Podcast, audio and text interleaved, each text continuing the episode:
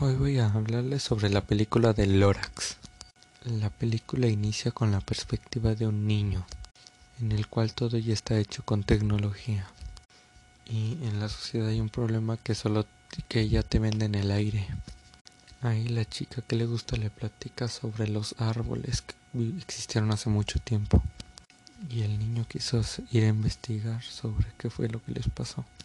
Ahí nos muestra la película que la ciudad que se ve tan bonita está hecha por concreto, metales.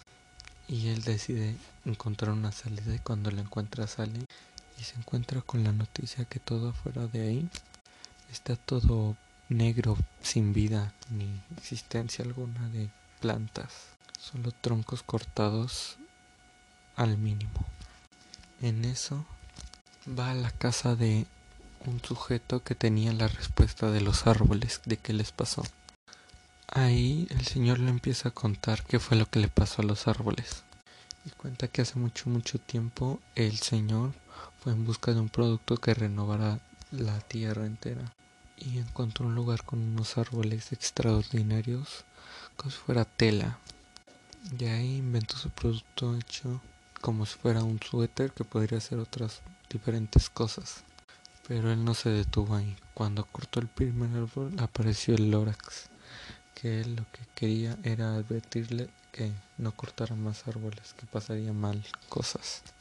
Y él no, no prestó atención porque él solo pensaba en el dinero y la riqueza que podía hacer, entonces empezó a cortar y cortar hasta que se dio cuenta que quedaban muy pocos árboles y ya no pudo pararlo. Al cortar el último árbol, los animales se dieron cuenta que ya no había vida ahí y decidieron buscar otro lugar donde vivir. Entonces, de terminar de contar la historia, le da la semilla y dice que la tiene que plantar para dar conciencia a las personas de qué está pasando realmente. Y cuando la planta se da cuenta de que debe dejarlas crecer y no las personas se dan cuenta de que deben dejar crecer a la naturaleza y no cortarla. O sea que lo que nos enseña la película es que si no hacemos algo pronto, mm, los bosques, los mares, los ríos, todo va a terminar muy mal. Y no es como la película que te dan una semilla y ya lo reparas todo, sino que no habrá como pararlo. Y si la avaricia sigue así, terminaremos extinguiendo animales y a futuro podríamos ser extinguidos nosotros también por la avaricia de las personas de no ayudar al planeta, a los ecosistemas, mares y ríos.